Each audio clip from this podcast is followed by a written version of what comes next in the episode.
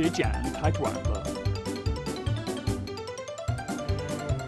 太贵了，便宜点。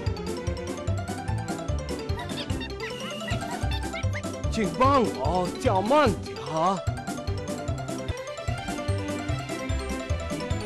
这幅画真美啊！视频汉语，诗情汉语。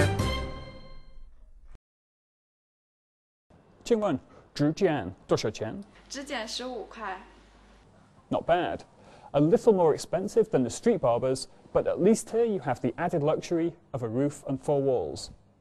Okay, let's see what these guys can do with my messy hair. 我要洗剪吹。好的。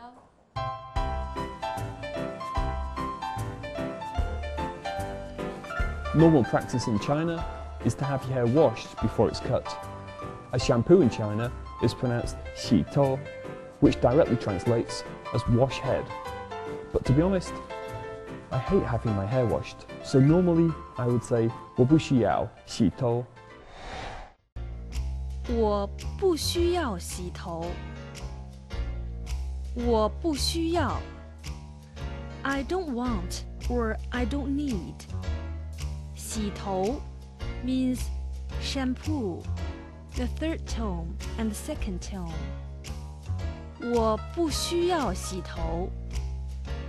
I don't want my hair washed. 你好。你好。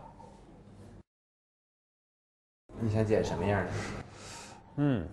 Now I have to tell the barber exactly what I want. This could be a bit tricky. I wonder if anybody else here is having a similar haircut to me. 您觉得怎么样？嗯，后面再多剪一点。我想修剪一下，请别剪太短。好的，我想修剪一下。Remember, 我想 means I want. 修剪 to trim, the first tone and the third tone. 一下 means a little bit or slightly.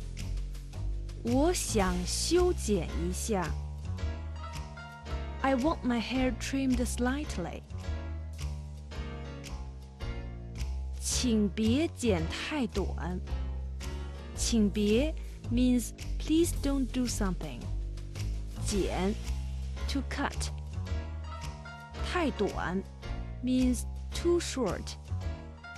Together, 请别剪太短。Please don't cut too short.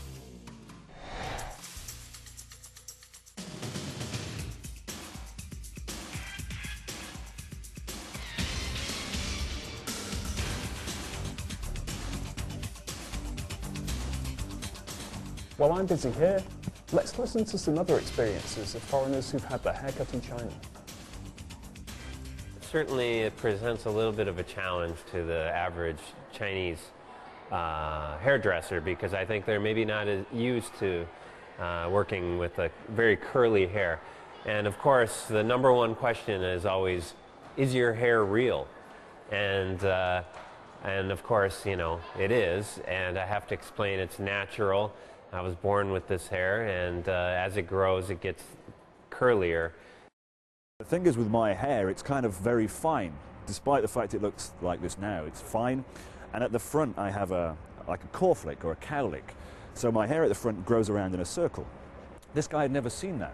So for him, the most exciting thing was one, he was cutting a foreigner's hair, and two, he was seeing this thing at the front of my head and he was just poking it and laughing his head off and like stroking my hair because he's like, oh, it's so soft, it's so soft. I've never seen hair like this before.